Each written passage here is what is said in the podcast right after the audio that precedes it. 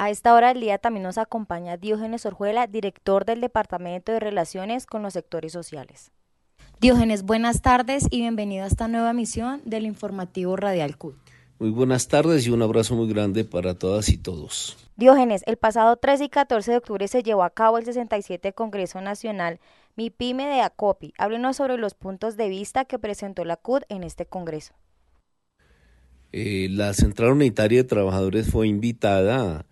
por ACOPI a participar en este Congreso de tal manera que formamos parte del selecto grupo de personas que eh, estuvieron invitadas y organizaciones a este importante Congreso de la, la organización que agrupa la mayor cantidad de empresas en Colombia, más de un millón, micro, pequeñas y medianas, por eso su nombre ACOPI, que además son las que dan el 80% del empleo en, Colombia.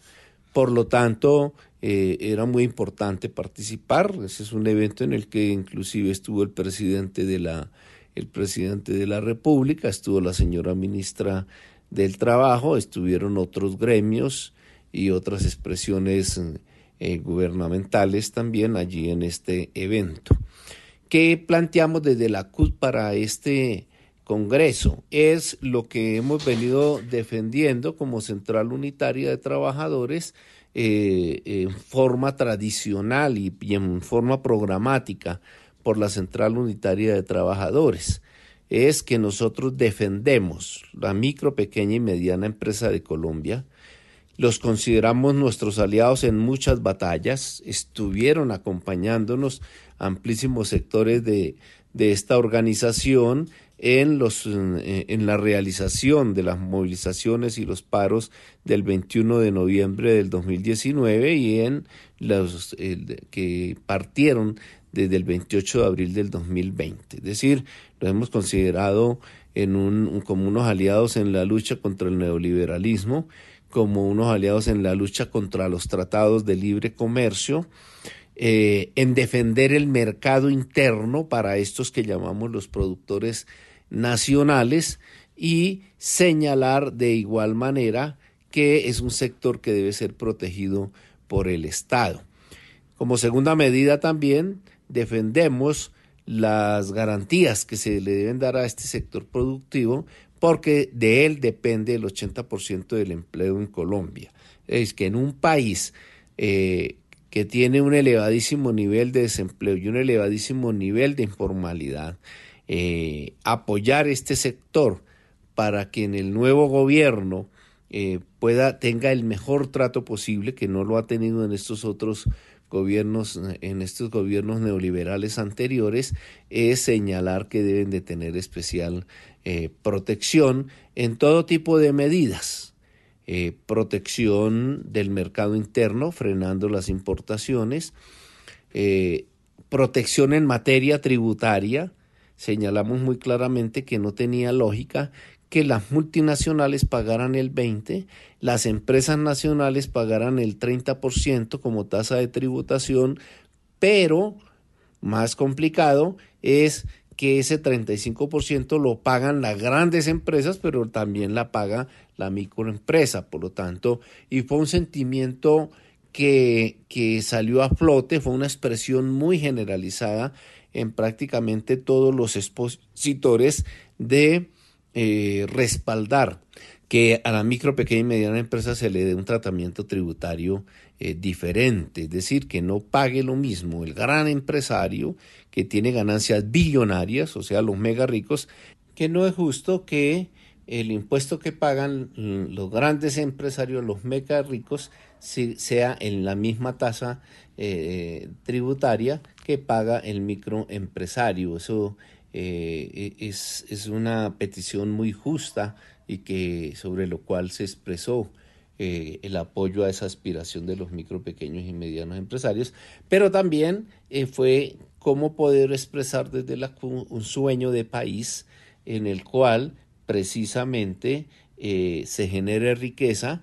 esa riqueza se genere sobre la base de todas las garantías para eh, eh, activar el aparato productivo interno dar todas las garantías para este sector de la producción y alrededor de eso eh, eh, concretar otro sueño de los trabajadores eh, y es el de gozar de empleo suficiente en Colombia y con trabajo digno, con trabajo decente, recogiendo fundamentalmente, que también fue una conclusión que se dejó aquí planteada, de que aspirábamos que en esta, en las, dentro de las expectativas con el gobierno del presidente Petro se pueda dar tránsito a la propuesta de agenda laboral que presentamos las centrales el pasado 8 de septiembre a la señora ministra Glorines Ramírez en un eh, en el en el en el gran en la gran reunión eh, o en la gran conferencia del trabajo que se realizó. Diógenes, ¿qué opiniones le merecen de este Congreso? Bueno, en este Congreso lo que uno percibe es la angustia de un sector de la producción que está golpeado por las importaciones, que está preocupado por el costo del dólar, que está muy preocupado de igual manera eh, eh, con la reforma tributaria, eh, esperando, como ya lo mencioné, algún tratamiento especial. es importante que este sector presentó una especie de una especie de pliego de preocupaciones o de inquietudes eh, al gobierno al gobierno nacional que obviamente suponemos que el presidente de la república irá a, estudiar y pues muy importante que por lo menos la dirección nacional de ACOPI se sintió muy satisfecha de que la CU hubiese estado presente allí.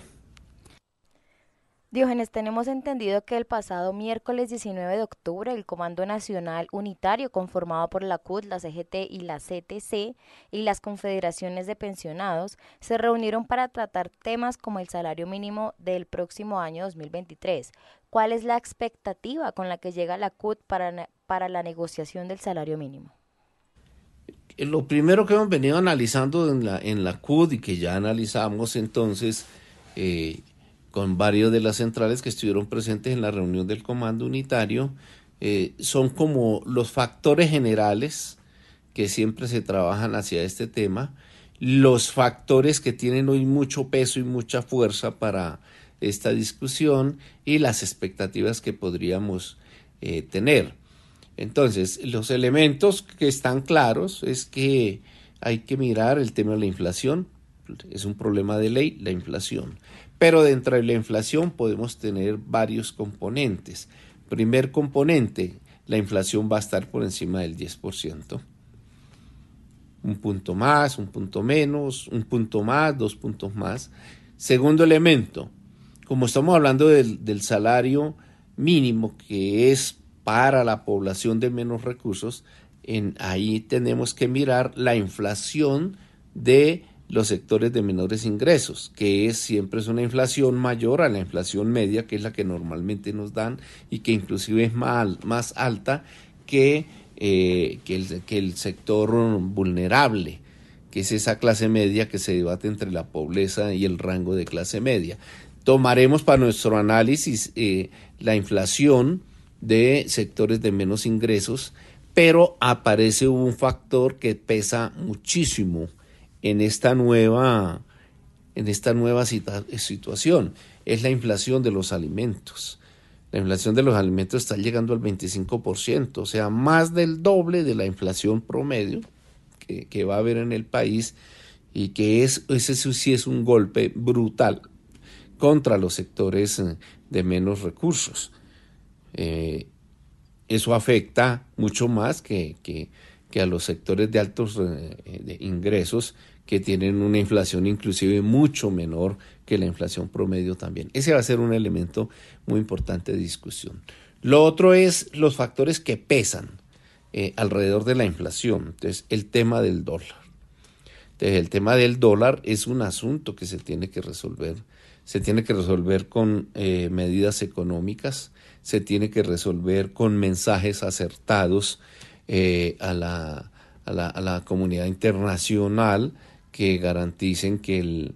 que, el dólar empiece a bajar o si no va a ser eh, fatídica eh, va a ser fatídico, eh, fatídico su efecto en, en, los temas de la, de la, de la inflación. Ese es un asunto que, que es vital, que va a pesar muchísimo, que ojalá cuando estemos en las negociaciones ya se haya producido un, un bajón interesante, podríamos decir, en el alza de, en la devaluación de nuestra, de nuestra moneda. Mm, con todas, con estas expectativas, pues eh, es que eh, vamos a reunir nuestros expertos, los que nos han apoyado en las centrales eh, para estas negociaciones, sede de trabajo, el equipo de la Universidad Nacional, la Escuela Nacional Sindical, va a ser un invitado especial el profesor Beethoven Herrera, eh, para que podamos plantear una cifra, una cifra que dijéramos eh, haga justicia con los trabajadores, una cifra que contribuya a agilizar ese círculo virtuoso de que con mejores ingresos la eh, industria nacional, los productores nacionales puedan eh, tener una expectativa de más venta. Eso significa medidas del gobierno para frenar las importaciones o si no, eh, la bondad de tener buenos ingresos le va a servir a los trabajadores del extranjero y a los productores del extranjero. Eh, es decir, el tema de la inflación lo tenemos que discutir en el contexto macroeconómico, en el contexto de una amenaza de recesión que hay, que hay en, el, en, el mundo. Un, una, una, dificultad económica generada por una elevada deuda externa que eh, está más o menos en 170 eh, billones de pesos y mm, todo un panorama en el que hay una expectativa positiva de los colombianos en el contexto del nuevo gobierno, pero también dentro de los manejos tácticos y acertados que debe dar el gobierno para que la economía pueda desarrollarse con muchísima más tranquilidad. Bueno, muchísimas gracias, Diógenes Orjuela, director del Departamento de Relaciones con los Sectores Sociales, y nosotros continuamos con la programación.